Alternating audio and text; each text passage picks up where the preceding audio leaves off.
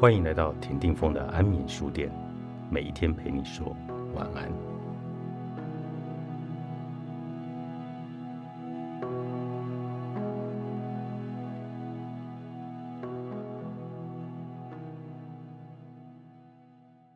教会你身边的人如何爱你，是你的责任。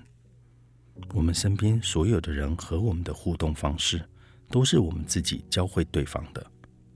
如果你感到对方习惯指责你、控制你，那么你要探索一下，你是如何创造出这样的互动模式的，并学习从这样的模式中彻底离开，创造一个全新的你想要真正的体验的模式。当我们和身边的人出现摩擦时，周围的亲戚朋友往往会劝你忍一忍就过去了。这几乎已经成了很多人的关系指南：要么压抑隐忍，要么到了某个忍耐的极限，以一种破坏力极强的方式连本带利的爆发出来。如果你决定留在一段关系中，就要为这段关系负责任，学会如何与对方沟通，告诉对方你的需要和边界是非常需要的。要学会及时清晰地表达自己的需要和边界。简单来说，就是我希望你做的和我不希望你做的。很多人会无意识地埋怨对方：“我觉得你一点都不关心我，我希望你对我好一点。”但是这种表达会让身边的人感到委屈和困惑，因为大多数人都在尽己所能去给予家人和朋友。关心和理解，所以当听到身边的人说出这种抱怨时，心里难免会有个反弹的声音：难道我不够关心你吗？我为你做了那么多，你竟然还觉得我对你不好？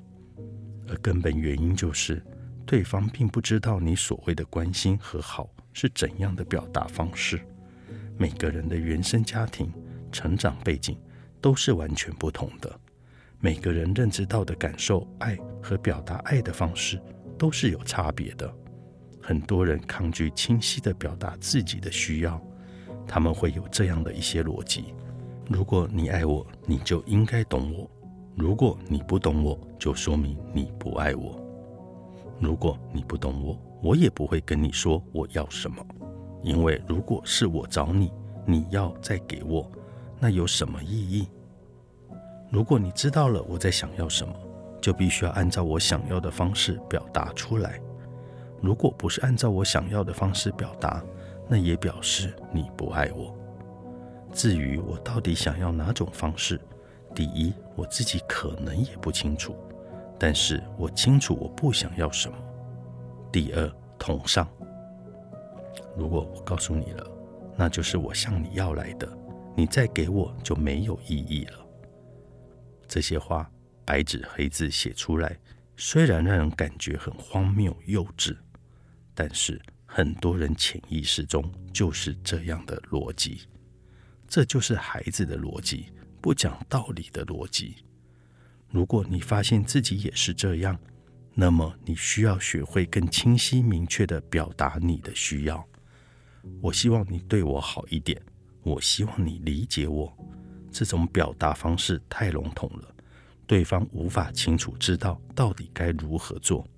而且每个人表达爱的方式都是不同的，有些人偏向为对方做一些事情，有的人透过语言来表达，还有些人偏好提供某种物质保障来表达爱。所以你没有明确表达的时候，对方自然会用自己的认知到的方式来表达，而且。表达一定要及时，尽可能在第一时间就去表达，而不需要回避、自我说服的方式来把期待给压制下去。除非你觉得自己可以彻底转化和放下这个期待。如果你都不为你自己的感受负责任，却期待别人来为此负责，期待别人来让你开心满意，这是不可能的。为自己的感受和需要负责任是很重要的一种自爱的能力。弄丢自己的你，过得有点辛苦吧？作者：周范，时报出版。